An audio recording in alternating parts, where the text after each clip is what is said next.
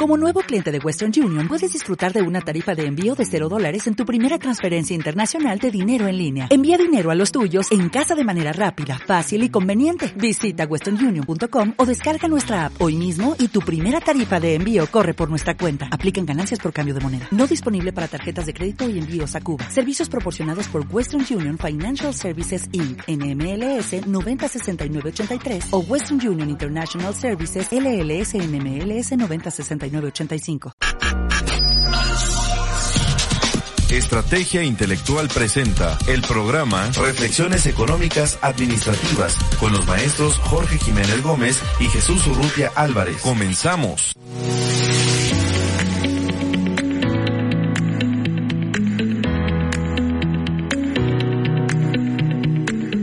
Muy buenas tardes, queridos. Escuchas un poquito tarde, pero bueno, ya estamos por aquí. Este, como siempre, un gusto, un placer tenerlos en, en, audición. Eh, esperando que la semana haya fluido positivamente y que todo esté saliendo como lo planearon desde el principio, ¿no? De la semana. Bien, pues estamos aquí, decía yo, en un programa más de reflexiones económico-administrativas y como siempre, mi hermano Jorge Jiménez, estamos al aire también. Los alumnos contadores, ¿cómo están? Muy amables por acompañarnos en una emisión más de reflexiones económicas y pues nada, quisiera otra vez una sesión de chistes muy buenos, pero hay mucho que, comentar y poco tiempo para hacerlo. Entonces, mejor quien quiera mándeme un WhatsApp y le envío los chistes, tengo unos excelentes, excelentes en verdad. Bueno, Amigos, pues vamos a, empezar. Pues, no sé, hay varios temas. Eh, yo creo que con la miscelánea fiscal para todos los contadores que nos hacen el favor de escucharnos. Bueno, pues ayer hubo un, un zafarrancho, ¿no? Como dijera a Saludowski del 2 de octubre en la Cámara de Diputados. ¿Por qué? Pues porque no se ponen de acuerdo. Finalmente se aprobó, ¿no? Se aprobó ayer. Echaron mayoría, pero yo quiero llamar la atención en especial en dos puntos. Hay una diputada de Morena, eso quiero aclararlo, de Morena, que es transgénero. Y ella se infectó de VIH hace más de 10 años. Ella, lo comenta, por eso lo digo, ¿no? Obviamente omito el nombre, pero pues está en todos los medios.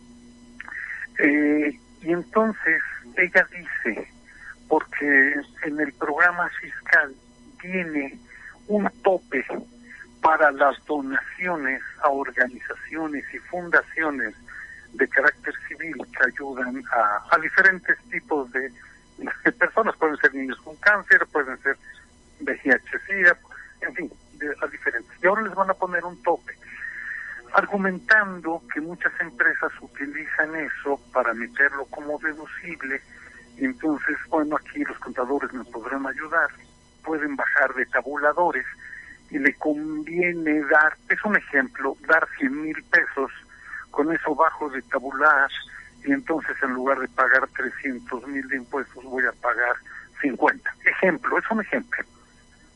Entonces lo hacen no con el afán de ayudar, sino con el afán de evadir impuestos. Eso puede ser cierto, eso puede ser cierto por una parte.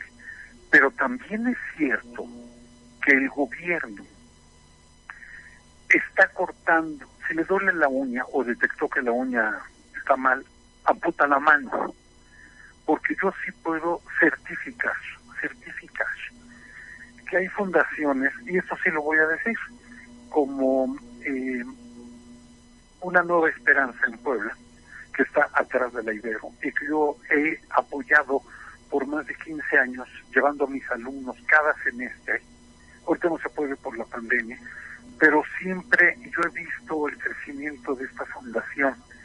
Yo he visto, he sido testigo de la cantidad de niños de bajos recursos de la sierra que vienen por un tratamiento. Y este lugar ha crecido y ya tienen hasta un centro de quimioterapia, pero es para niños de bajos recursos. Y entonces desde que oímos cáncer y quimioterapia nos da un infarto bueno, aquí es un trato muy digno, porque la sala de quimioterapia, si quieren les mando fotos, mándenme un WhatsApp, está decorada con Mario Bros y mientras a los pequeñitos les ponen quimioterapia, es hasta los 17 años, ¿eh? después de la quimioterapia les pasan un video o una película o, un jueguito y entonces los niños están felices, ni cuenta se dan de la quimioterapia. Claro, el, el, resultado es devastador, pero mientras en el proceso creo que es algo muy padre.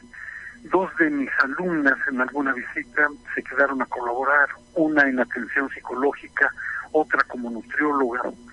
Y entonces, créame, créame que es un lugar excelente, excelente. Y que vive de donaciones, ciertamente. Y si ahora se le cortan, bueno, pues yo, entiendo la postura del gobierno, por supuesto que, que la entiendo. No se trata de favorecer a empresas para que vayan, pero tampoco se trata de dejar morir a organizaciones que sí funcionan. Y sobre todo, que el gobierno no las va a atender. Y quiero ser muy claro, la diputada ayer dijo, si no hubiera sido por ese tipo de organizaciones que me apoyaron, yo estaría muerta, porque el gobierno no te apoya. Y entonces si la sociedad civil se organiza a través de fundaciones, que puede haber eso, ese tipo de beneficios, no lo niego, pero entonces que se que se dé una un seguimiento a las empresas que utilizan la donación para bajar de tabulares. es labor del SAT, por favor, para eso están. No que se van por la fácil, sacan el machete y cortan parejo cuando debe ser una operación quirúrgica de seguimiento a las empresas que están haciendo eso, porque van a limitar esas fundaciones y, no me preocupa la fundación y los niños que van a esa fundación de bajísimos recursos. A la vuelta del Hospital del Niño Poblano en Puebla hay un albergue en donde se les da de comer a los niños, a los familiares yo apoyo ese centro. Entonces, por favor, por favor, se me hace una medida muy torpe, muy torpe, el tratar de frenar organizaciones que ayudan. Y repito, si hay empresas que utilizan eso, pues el SAT tiene todas las herramientas para, para seguirlos. Pero ¿por qué golpear a todos cuando, perdón, disculpen, es el COVID, pero ni Dios lo que hace, sale. Pero ¿por qué golpear a todos cuando hay que sí funcionan? Sobre todo, el gobierno quita, pero no soluciona. Entonces ahora niños de bajísimos recursos de la sierra que tienen que eh, quedarse a dormir en la calle, excepto por ese tipo de fundaciones, que les dan albergue, les dan orientación psicológica, les dan quimioterapia, les dan tres alimentos y les cobran 10 pesos diarios medicinas subvencionadas al 90%. ¿De dónde? De donativos. Entonces, me parece que esto yo lo conozco, al menos en el Hospital del Niño Poblano, lo conozco de primera mano y se me hace una medida absurda. Y tenemos el caso de una diputada de Morena, pero acá viene el problema, ya no quiero ponerme sentimental. El problema es que una diputada de Morena llama a la racionalidad a sus compañeros de partido, pero estos no entienden, obedecen la línea de Andrés Manuel y porque al señor se le ocurrió, pues ahora se aprueba. Y también ahora los eh, muchachos de 18 años tienen que tener RFC, eso lo, lo comento después. Pero entonces son medidas, se trata de ampliar la base de contribuyentes, qué bueno, qué bueno, pero que se haga con operación quirúrgica. Y el SAT está para eso, porque el gobierno quiere aumentar, de hecho ya aumentó la recaudación, lo declaró ayer Andrés Manuel, ya se aumentó la recaudación, de haber quitado subsidios a las empresas. Es que bueno, felicidades Andrés, pero ¿por qué golpear a los niños que tu gobierno no atiende? Eso es lo que no se vale, Andrés. Entonces, bueno, perdón, la pasión me gana, pero pues yo apoyo a estos niños, yo conozco estos centros y no se vale lo, que está haciendo. En verdad que no se vale, amigos. Pero te dejo el análisis, maestro, porque yo soy muy apasionado. No, no, está bien. Ya sea en la política o en el amor, y tú lo sabes. adelante, maestro. Porque a veces, bueno, no, no, se me comprende por ese cúmulo de sentimientos. Adelante, maestro. No, no, no, adelante. Ahora, viene el análisis frío académico del, del maestro Ruti, porque yo soy más, más emotivo que... Apasionado en la política y en el amor. En el amor, claro. pues todo. Bien, pues mira, yo yo tengo este comentario. Primero, pues habría que ver eh, exactamente la, la, la, estos tres, cuatro días, más bien tres días, lunes, martes y miércoles, se enfrascaron en una discusión muy interesante para poder aprobar en un momento dado para poder aprobar la la este la, la, la ley de ingresos de la federación y obviamente pues hubo muchos renglones por ahí que al final de cuentas pues este eh, pues se aprobó ayer en la, en la madrugada ya ya entrada la noche se aprobó y que de alguna manera bueno pues llegó a grandes discusiones. Entonces recordemos que el presidente hay un presupuesto de ingresos y hay un presupuesto de egresos. El presupuesto de ingresos ya se aprobó y el presupuesto de egresos eh, se aprobará o se, se van a tener que discutir para su aprobación en noviembre. Estaba, estaba yo escuchando al, al presidente actual de, de los diputados, que es morenista, antes fue priista Sauri, ahora es Morena la que la que está este, en el eh, en el este, en el estrado como presidente, ¿no? presidente de, de, de la bancada de Morena. Ok. Pero entonces, este, sí se discutió de todo, de todo, sí, entre ellos muchas cosas que ya, bueno, se aprobaron ya en lo general e incluso en lo particular, ¿no? También se, se han, este, se han dado. Y entre ellos precisamente son de las cuestiones que quería yo comentar sobre lo que estaban diciendo sobre las organizaciones no gubernamentales o estas organizaciones altruistas sí, sí es cierto, no todas, no todas las organizaciones, como no todas las organizaciones este, son muy criticadas, pero muchas de ellas sí. Es decir, eh, en este caso, eh, muchas organizaciones no gubernamentales, eh, pues no, se, se, instauraban como organizaciones no gubernamentales, pero su función era, era finalmente otra, ¿no? fundamentalmente política desde mi perspectiva creo que lo que el caso, el estudio de caso el caso que tú estás comentando, pues me parece que no debería haber un recorte presupuestal a, este tipo de organismos que de alguna manera ayudan a la, a la, a la, comunidad, al pueblo. Eh, te comento porque precisamente eh, yo conocí también en el campo muchas organizaciones no gubernamentales que apoyaban precisamente a los campesinos, pero también tenían una particular eh, tendencia hacia cuestiones de tipo políticas, ¿no? Entonces, eh, ahí, ahí es donde me parece que están incidiendo las, las organizaciones no gubernamentales. Y en todo caso, esta organización que tú comentas es una organización altruista, ¿no? Donde precisamente, este, bueno, pues eh, se le debe para mí desde mi perspectiva estos proyectos se deben apoyar, sí, se deben apoyar, así como como quieras o no, eh, por ejemplo, yo tengo tengo ciertas dudas, pero al final de cuentas quieras o no, esto del, del teletón, este que eh, instaura este muchos hospitales eh, con respecto a los niños que tienen discapacidad o capacidades diferentes, pues bueno, me parece que también es importante que contribuya a la gente, ¿no? No estoy de acuerdo que contribuya la gente con sus 20 pesos, ¿no? Pero, ¿por qué? Porque le quitas 20 pesos a una persona que no tiene recursos y, y ahí está, ¿no? Entonces, no, no me parece mucho. Pero los grandes corporativos sí, sí, sí son, este, sí deberían contribuir, porque quieras o no en México se gana mucha, mucho dinero Hoy, obviamente, cuando hay crisis, como la crisis del, del año pasado, pues bueno, no, no hubo mucha generación de ganancias.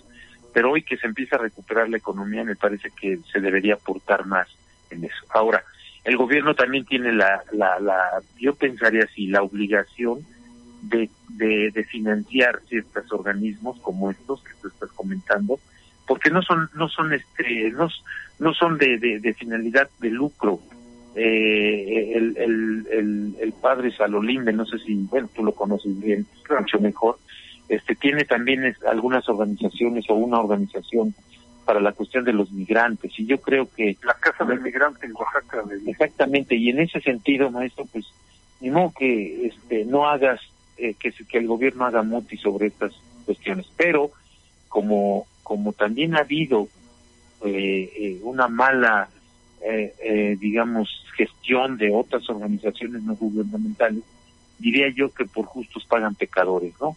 Pero bueno, al final de cuentas creo que por pecadores pagan. Bueno, por pecadores pagan. ¿no? Sí, no, pues es que, es que, es que la verdad, ¿no? Es, es eso, ¿no? Pasa eso. Entonces yo digo, yo digo que, que, que se debería tener una, una mayor este control, aunque no son no gubernamentales, pero pues se mueve dinero en esas, en esas organizaciones, ¿no? Y evidentemente, pues a veces hay que investigar hasta dónde o hasta qué punto son organizaciones que buscan lucrar con, con, la, con el pueblo y otras pues de carácter altruista, ¿no? Como, como la que tú estás mencionando. Entonces, yo creo que, que, va, va en ese sentido mi comentario con relación a estas organizaciones, ¿no? El, eh, en general el presupuesto de ingresos pues ya se ya se aprobó en, en lo no en lo general en lo particular. Ayer ya se votó por 270 y tantos votos a favor y 240 votos veintitantos en contra no entonces este en fin eh, el juego viene otra vez porque viene el presupuesto de egresos la aprobación del presupuesto de egresos. Y ahí se van a repartir ahí ahí también cómo se va de los 100 pesos que se obtienen de ingresos, cómo se van a repartir, como tú dices, a repartir. Otro, otro de los asuntos que se tiene que, eh, estaba escuchando hoy al presidente de la Cámara de Diputados, este, va, va a ir este Córdoba, el del INE, para justificar, para justificar el por qué tan elevado gasto pide el INE para, para, entonces, y entre ellos, decía él, entre ellos, por ejemplo, que yo no sabía que eh, los salarios de los de los trabajadores del INE, como el mismo Córdoba, Murayama y todos aquellos, están están este están protegidos por la ley. O sea, este se ampararon, vamos, ampararon sus salarios, no puede ser. Y, la misma Constitución dice pues que que tienen que ganar menos que el presidente, ¿no? Entonces, eh, son cuestiones que, que también había que tomarla en consideración. Ya ya vendrá la la, la comparecencia de, este de, Córdoba y también va, va, va a ir este, el secretario de Gobernación, en fin, y, y, el, y la aprobación del presupuesto de egresos, ¿no? Entonces son son cuestiones interesantes que había que, platicarlo una vez, toda vez que, que lleguen ahí. Pero ahorita el presupuesto de ingresos se aprobó, tú, tú también lo comentas, este, los, los jóvenes de 18 años y más van a tener ya un registro en el SAT eh, tengo ahí un poco mi, duda en términos de, de qué es, para qué es, ¿no? Pero bueno, yo lo que veo principalmente es de que obviamente un chavo de 18 años no va a trabajar, no va a tener, no, no va a ser sujeto, vamos a decirlo, de, de un pago de impuestos, por así llamarlo, porque pues está estudiando. Ahora, los que no están estudiando, pues obviamente van a tener que, que pagar sus impuestos y no es que van a la economía informal, tú lo sabes, ¿no? Entonces, este, son cuestiones que había que comentarlo más adelante una vez que, que esto ya, como ya se aprobó, yo creo que va a salir más información acerca de, de, los renglones que se aprobaron y por qué se aprobaron, ¿no? Pero ese es mi comentario, maestro. ¿Cómo ves? Sí, eh, yo nada más quisiera eh, poner varios ejemplos y perdón amigos, pero, pero estoy en el ambiente, o sea, en la Ibero, además de como dice Ignacio de Coría, además de buscar una excelencia académica, buscamos un compromiso social de nuestros egresados y entonces, bueno, tendríamos, tenemos que estar muy en contacto con ese tipo de organizaciones. Yo les digo que en Puebla hay un montón de organizaciones, puedo poner, por ejemplo, Juconi, junto con los niños, que es un programa de desarrollo integral para la niñez, o puedo poner Fundación Down de Puebla, que la conozco cercana, o acá por atrás del centro escolar, mi estimado hermano, recordarás, hay una escuela para invidentes. Y yo les digo esto, este, estimados amigos, cuando he llevado a mis alumnos a convivir con los invidentes, es una experiencia riquísima, ¿no? Porque te sientas frente a un invidente y lo vas a acompañar a desayunar y entonces no sabes si darle la mano, si no, si le pones una gelatina o un chocolate, pues tú se lo das como cualquier persona, pero él no lo ve, entonces tienes que despelarlo, dárselo en la mano, en fin, ese tipo de, de situaciones sensibilizan al estudiante.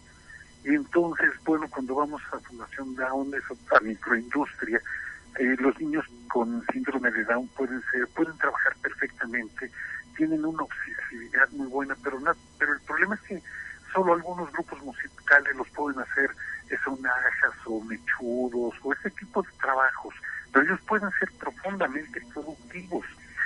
Bueno, estas organizaciones funcionan con aporte de los papás, de los niños que tienen síndrome de Down en este caso, pero también con aportes de la sociedad. Entonces, si les quitas el aporte, los vas a estrangular o si se los vas a limitar. Ahora, yo me estoy pensando con lo, con lo que decías.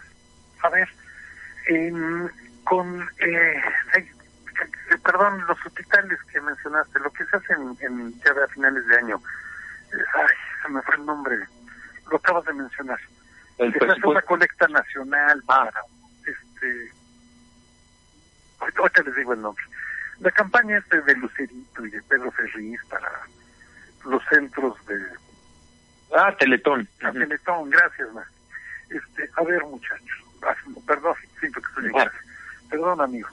Eh, a ver, yo voy a poner el caso de Soriana. Y lo comento porque pues yo voy a hacer mi super los miércoles de plaza y de la Comer pues, sobre Soriana. Y entonces, eh, Soriana, que es una cadena inmensa a nivel nacional, te pide redondear los eh, la cuenta, porque ya no hay 50 centavos. Lo entiendo. Entonces, que si lo donas, pues lo donas.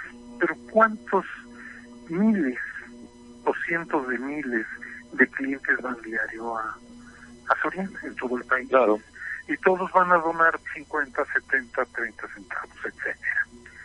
Y entonces se va a juntar una cantidad considerable, considerable de varios millones de pesos a la semana o al mes. Y entonces esta cadena que tiene todos los recursos del mundo va a ser una donación de dinero que no es de ella, sino que es de los 70 centavos que tú redondeaste. Claro. Y entonces, esos cientos de millones que va a donar a diferentes instituciones, sí las va a meter como deducible. Un deducible de un dinero que ellos no aportan, simplemente lo juntan. Es decir, por juntar ese redondeo, pues van a meter cuántos millones de pesos que va a ser deducible de una empresa que está podrida en dinero, perdón por la palabra, que no les paga a los empaquetadores, a los viejitos, sino que los viejitos viven de limosna del, del cliente y que no les paga a los, a los paraneleros, a los viene viene y que tú tienes que darles una limosna y todo ese dinero lo juntan. Eso es lo que se debe de prohibir. Pero entonces yo no creo que sean tan torpes, tan incapaces en la Secretaría de Hacienda que no lo sepan. Entonces, ¿por qué no seleccionar en qué casos sí, en qué casos no? Pero pues parece que Andrés Manuel no tiene esa capacidad y simplemente da una instrucción y los diputados inconscientes, acríticos, simplemente lo aprueban. Y eso es lo que no me agrada porque finalmente un diputado se debe a su distrito, no se debe al presidente, no se debe, se debe a quien votó por él. Entonces, este es, este es un problema de democracia, porque no avanzamos en democracia, al contrario, el obedecer ciegamente a un partido, a un color, pues es la antidemocracia. Es decir, Andrés Manuel, que tanto tiempo luchó, pues creo que está dando ejemplos de procesos antidemocráticos, ¿no? Y, hay mucho que comentar, pero te dejo el micrófono para... Fíjate, y no solo, bueno, yo el último comentario, Adelante. no solo para ir a... no, solo no solo hoy es esto, no, no se, no se, digamos, eh, entre comillas se nota un ambiente democrático que, como tú dices, no, no se da al 100%. Pero yo me pregunto, las otras, los otros sexenios, que efectivamente todo lo que decía el presidente se aprobaba, ¿no? O sea, ese es el, ese es el problema del, del, de la, de, la herencia política, ¿no? Del, del traslado de estafetas, de, de familiarismos, de amiguismos, compadrazgos, que vienen desde hace mucho, no por, no por el hecho de, de, que siempre hablamos del pasado, pero pues el pasado crea este presente, ¿no? Entonces, yo digo que este es, sí es, complicado porque se ha venido arrastrando muchos vicios en la política mexicana, ¿no? Y, que, y entre esos vicios está este, el de el de la línea de ¿no?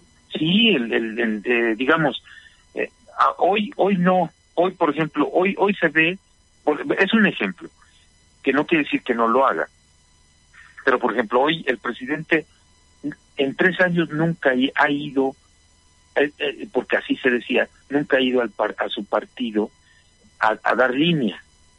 No ha entrado a Morena en tres años. Mientras que los otros este, eh, presidentes se van a su partido, los, los acoge el partido para dar línea de quiénes van a ser los próximos diputados, senadores, presidentes, etcétera, ¿no? O sea, entonces dices, bueno, no quiere decir que hoy no dé línea Andrés Manuel desde el Palacio de Palacio Nacional, ¿no? Pero no lo hace de manera tan expresiva. Y antes no decíamos nada, ¿no? Sobre sobre este tipo de cuestiones de que de que bueno, pues el el presidente iba tranquilamente al partido, tomaba daba línea, eh, se aventaba todo un rollo, no sé, del aniversario del partido, en fin, y, y, y todo el mundo vitoreaba, ¿no? Entonces yo siento que en este caso este no han cambiado mucho las cosas, bueno, han cambiado de forma, diría yo, a lo mejor de fondo no, por, precisamente por eso, ¿no? Porque realmente, y es casi seguro que, que Andrés Manuel tiene ya este bien bien enfocado quién va a ser su sucesor, ¿no? Pero no no no va al partido, vamos a dar línea ni nada, lo da desde el Palacio Nacional. Pero pero no se ve no y antes era a, diferencia de los demás hoy antes era eso no llegar llegaba el presidente eh, al PAN o llegaba el presidente a la PALPRIN y, ahí se daba toda la línea no directa de quién iban a ser los próximos electorales eh, los, las, en las próximas elecciones entonces bueno esto ha cambiado aunque como yo digo que en el fondo sigue siendo lo mismo la forma cambia pero el fondo no ese es mi comentario, maestro. Entonces, eh, bueno, no sé, son una... una, antes de que ah, sí, cambiemos de tema. Amigos, tienes, tienes toda la razón. Con una herencia política tremenda, tremenda, que es difícil erradicarla. Y tienes razón, antes no lo criticábamos y sucedía. Pero ahora la diferencia es que Andrés Manuel propone, ofrece un cambio democrático y muchas veces no se cumple. No se da, claro. Nosotros, me incluyo, pues tengo la expectativa de ese cambio, estoy atento a ese cambio. Y cuando no se da, me parece que hay que señalarlo, porque si no, bueno, caemos en el riesgo pues, de que todo siga exactamente igual como con Vicente Fox, ¿no? Que promete un cambio y no hay cambio. Y no quiero que pase con Andrés Manuel, que promete un cambio y tampoco hay cambio. Entonces yo creo que nos toca a la ciudadanía organizada el ser críticos, el señalarlo claro. y, no, no, no solapar eso, ¿no? Pero en fin, manda corte mi hermano y regresamos. Sí, eh, regresamos en, en unos minutos, no nos abandonen, eh, no nos abandonen, estamos como siempre eh, eh, del lado del análisis y de la crítica y, y sensible en este sentido. Regresamos en un momento. Gracias.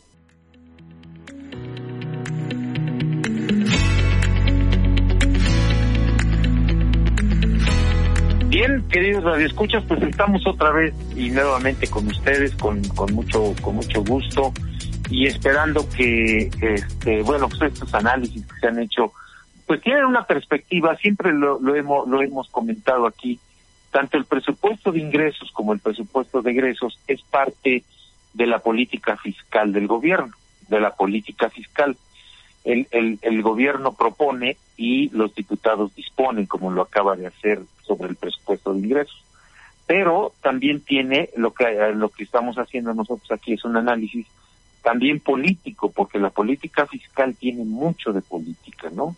Quizá la política monetaria, eh, debido a la autonomía del Banco de México, la política monetaria y financiera, de, el Banco de México tiene cierta autonomía, es autónomo y a lo mejor no se plantea mucho este asunto de la política monetaria, pero en la Cámara de Diputados, aunque aunque debería o, debe ser, ¿no? Pero lo que se aprueba o desaprueba o se o se este, cambian las jugadas es principalmente en la en la el presupuesto de ingresos y el presupuesto de egresos. Entonces la política fiscal siempre les he dicho a mis alumnos que tiene mucho de política sí se maneja precisamente ¿por qué? porque como como hay hay este diputados eh, a favor pues también hay diputados en contra. Hay partidos a favor y partidos en contra. Y entonces se arma la discusión, incluso yo no vi, pero ayer parece que se armaron los catorrazos, bueno, se iban a armar los, iban a armar los catorrazos, ¿no?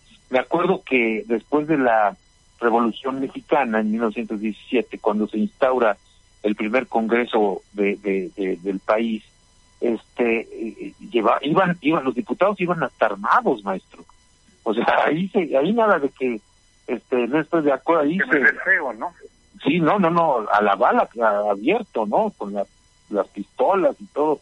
Era, intimidación. Pero bueno, finalmente, eh, en la actualidad, la, la política fiscal sí tiene mucho de política. ¿Cómo lo ves, maestro? Sí, sin duda. Creo que mm, el hecho de que el Banco de México en política monetaria tenga un, este, un director y sean egresados. Gobernador. Sí, perdón, tenga y son egresados desde el top ten de las universidades y están hablando de política monetaria, de relaciones entre tasa de interés, entre inversión, entre circulante y que eso va a determinar en buena parte la vida económica, les ha dado autonomía. Perdón, porque Andrés Manuel no entiende de esto. Si sacó seis en economía, maestro, tardó ocho años, eso es un hecho. O sea, Andrés Manuel, yo lo he dicho, le puedo admirar muchas habilidades políticas y cuando ha sido necesario lo reconozco.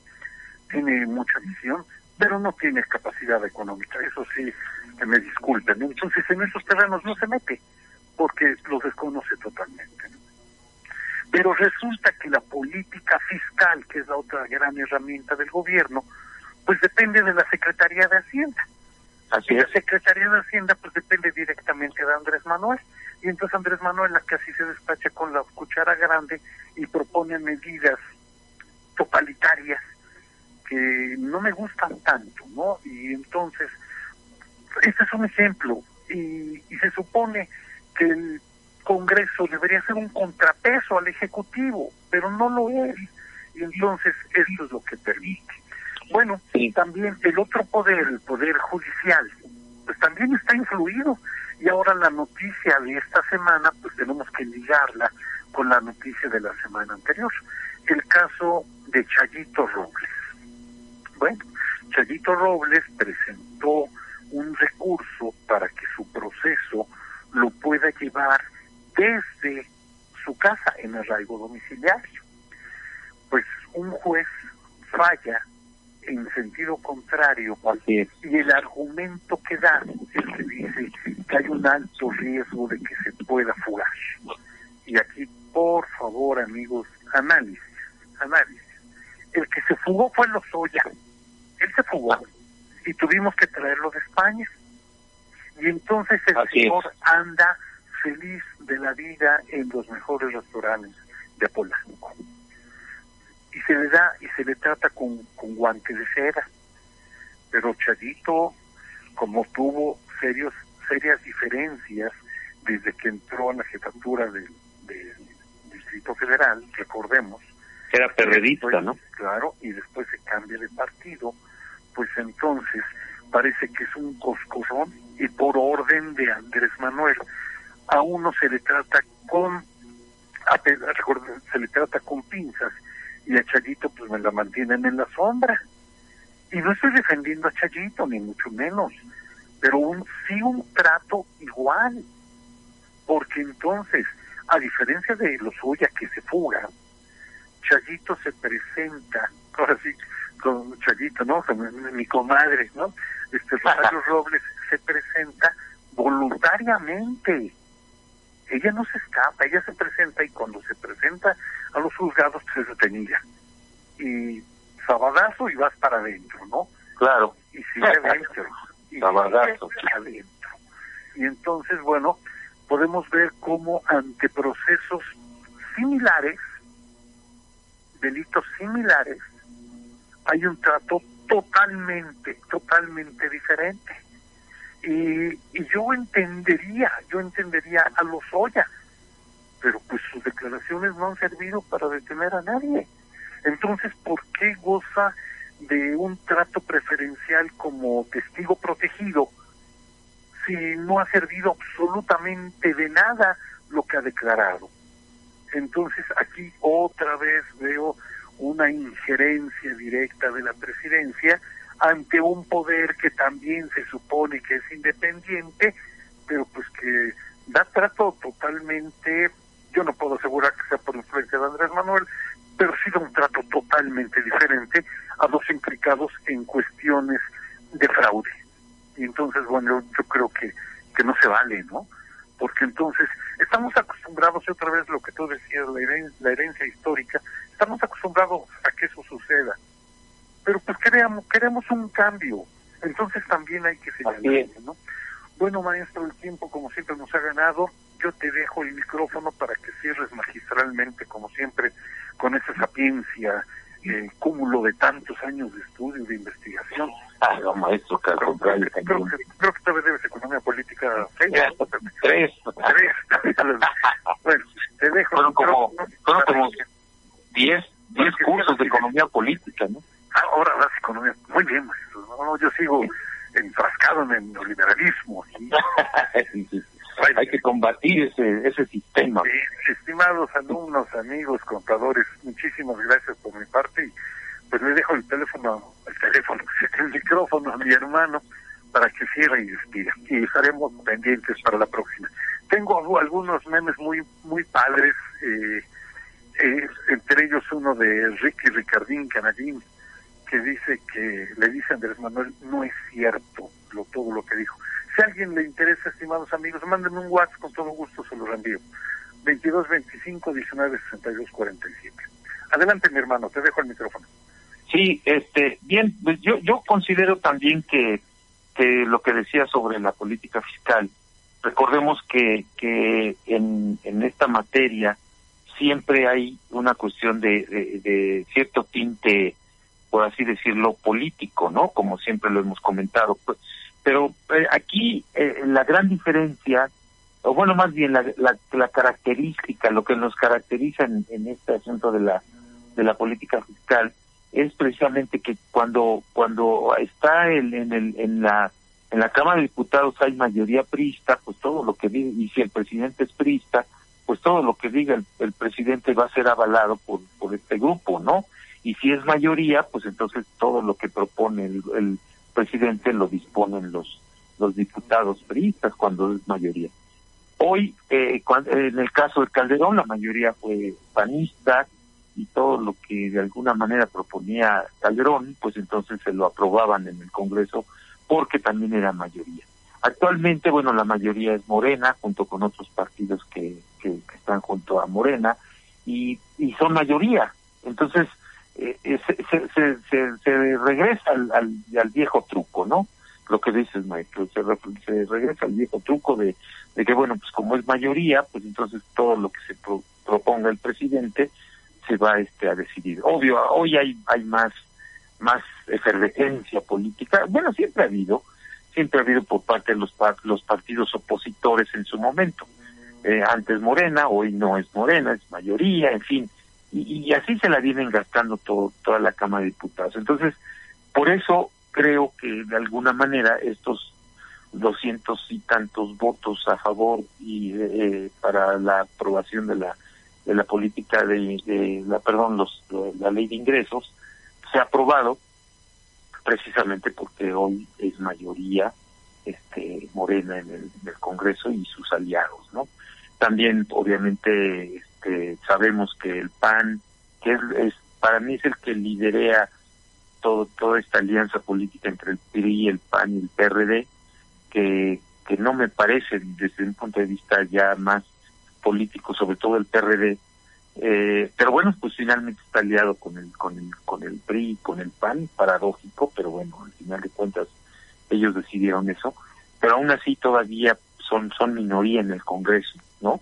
y entonces bueno pues este por eso la aprobación entonces por eso decíamos que esto tiene mucho de política, aunque mucho tiene que ver el peso que tenga la mayoría en el, en el Congreso, ¿no? Y por eso es que se aprueban este tipo de, presupuesto, el presupuesto, la ley de ingresos. No, como dices, maestro, no quiere decir que esté mal, no, porque no está mal. O sea, de alguna manera lo que se busca es tratar de hacer un mejor desempeño en materia de, ingresos y en materia de egresos. Pero bueno, también es cierto que que no, no todo lo que está mal, pero hay algunas cuestiones que sí son de importante crítica hacia el gobierno de, Andrés Manuel, ¿no? Entonces, había que, bueno, ya se aprobó en lo general y en lo particular, entonces ya ya no hay ni vuelta de hoja, ya nos veremos el próximo año también, obviamente también en esta este, en esta estira y afloja que se da en la Cámara de, de Diputados, ¿no? Entonces, eh, pero pues así está, amigos, el, el, asunto de la del el, asunto de la, del, del, presupuesto de ingresos. Quisiera comentar también, tengo una, una noticia económica que me parece, lo estaba yo leyendo, me parece también muy, muy interesante. Eh, precisamente es con relación a que eh, en, ya se, a partir de este año, y ahorita les digo exactamente cuándo, eh, eh, el camarón es ya un producto nuevamente, se dice así, nuevamente de exportación, ¿sí? ¿Por qué, por qué es un producto de, por qué es un producto de, nuevamente el camarón es un producto de exportación? Porque, bueno, en, el pasado teníamos, recordemos que los, los países pueden, tienen la posibilidad de bloquear, por así llamarlo, las exportaciones de ciertos productos hacia sus hacia sus países, ¿no? Entonces, en este caso, eh, el camarón estaba estaba bloqueado eh, en la exportación hacia Estados Unidos porque eh, había una situación de manera importante.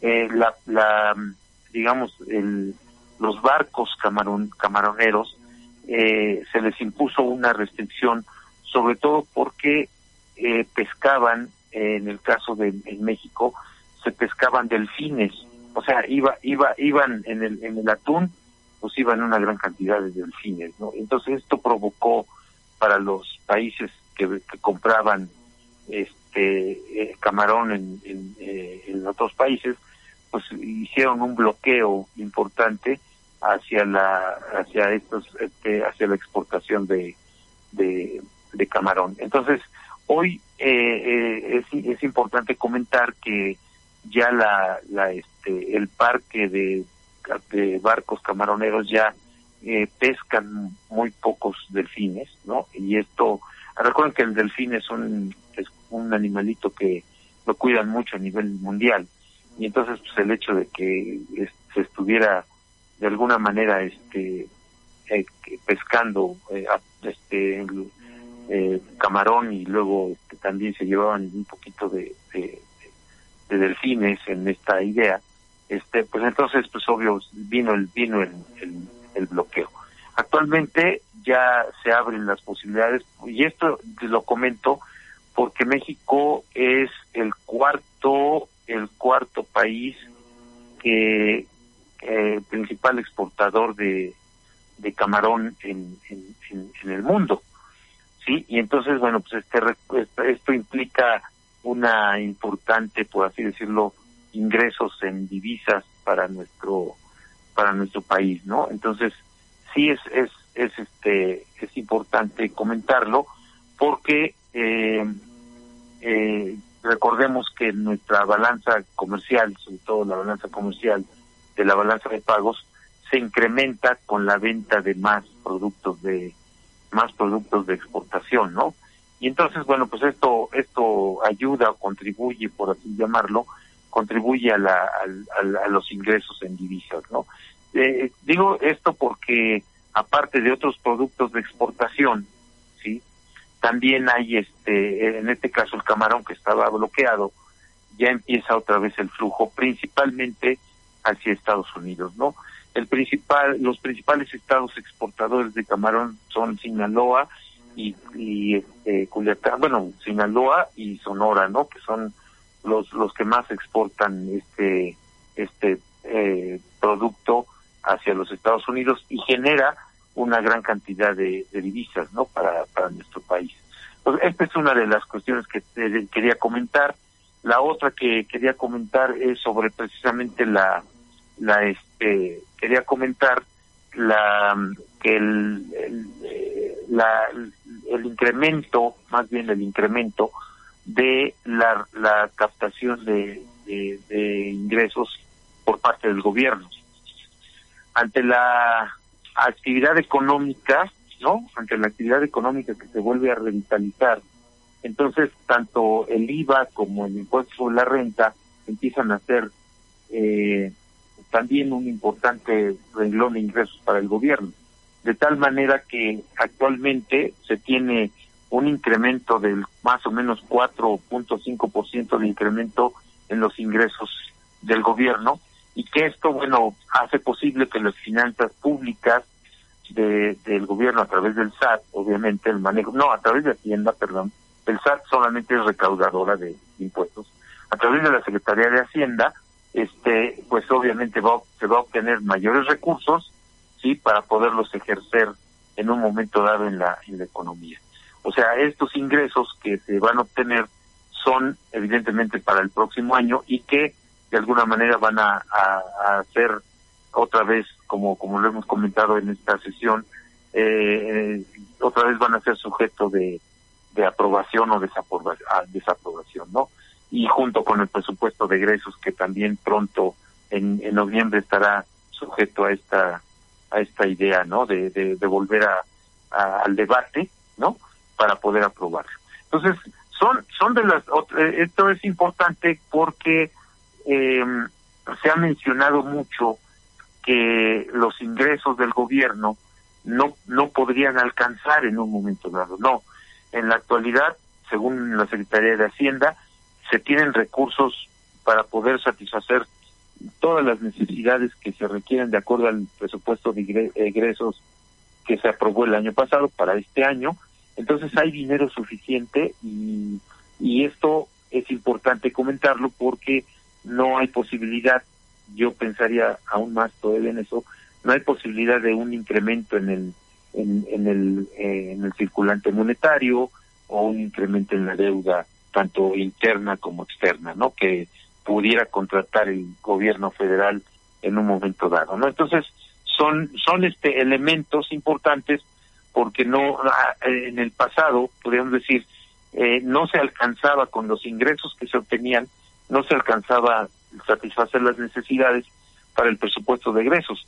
Entonces, lo que se lo que se planteaba era un nuevo crédito, un crédito tanto interno o crédito externo de ahí precisamente que la, la deuda pública externa o la deuda pública interna y externa llegó a representar en el país más del 50% del PIB. Entonces, lógico es que la deuda pues se queda, ¿no? Los presidentes se van, pero la deuda se queda. Entonces, de ahí precisamente que es importante el manejo de las finanzas públicas, ¿no? Entonces, pues este es el panorama, queridos eh, alumnos, queridos todo es este eh, en este caso estamos dando alguna alguna información en este sentido. Pues bueno eh, como siempre nos llega el tiempo para terminar el programa siempre como decía decimos es el enemigo número uno de nosotros el tiempo. Pero bueno me despido y no sin antes como siempre lo hemos comentado mandar saludos a la maestra a la, a la contadora Laura a la maestra Marta que nos escucha eh, también eh, a la contadora Eva, si es que nos está escuchando, y a todos mis alumnos de la Escuela de Economía de la Universidad del Valle de Puebla, que también muchos de ellos están atentos a, a, este, a estos comentarios. Eh, les agradecemos mucho, que tengan un excelente fin de semana, ¿sí? Y pues como dice el maestro Jorge, eh, fórtense mal y nieguenlo todo. Muchas gracias por, por escucharnos y nos escucharemos también la próxima semana.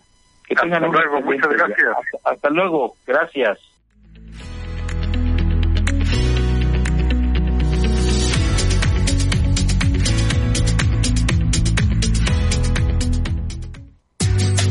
Gracias por escuchar la emisión del programa Reflexiones Económicas Administrativas. Sigue escuchando Estrategia Intelectual Radio.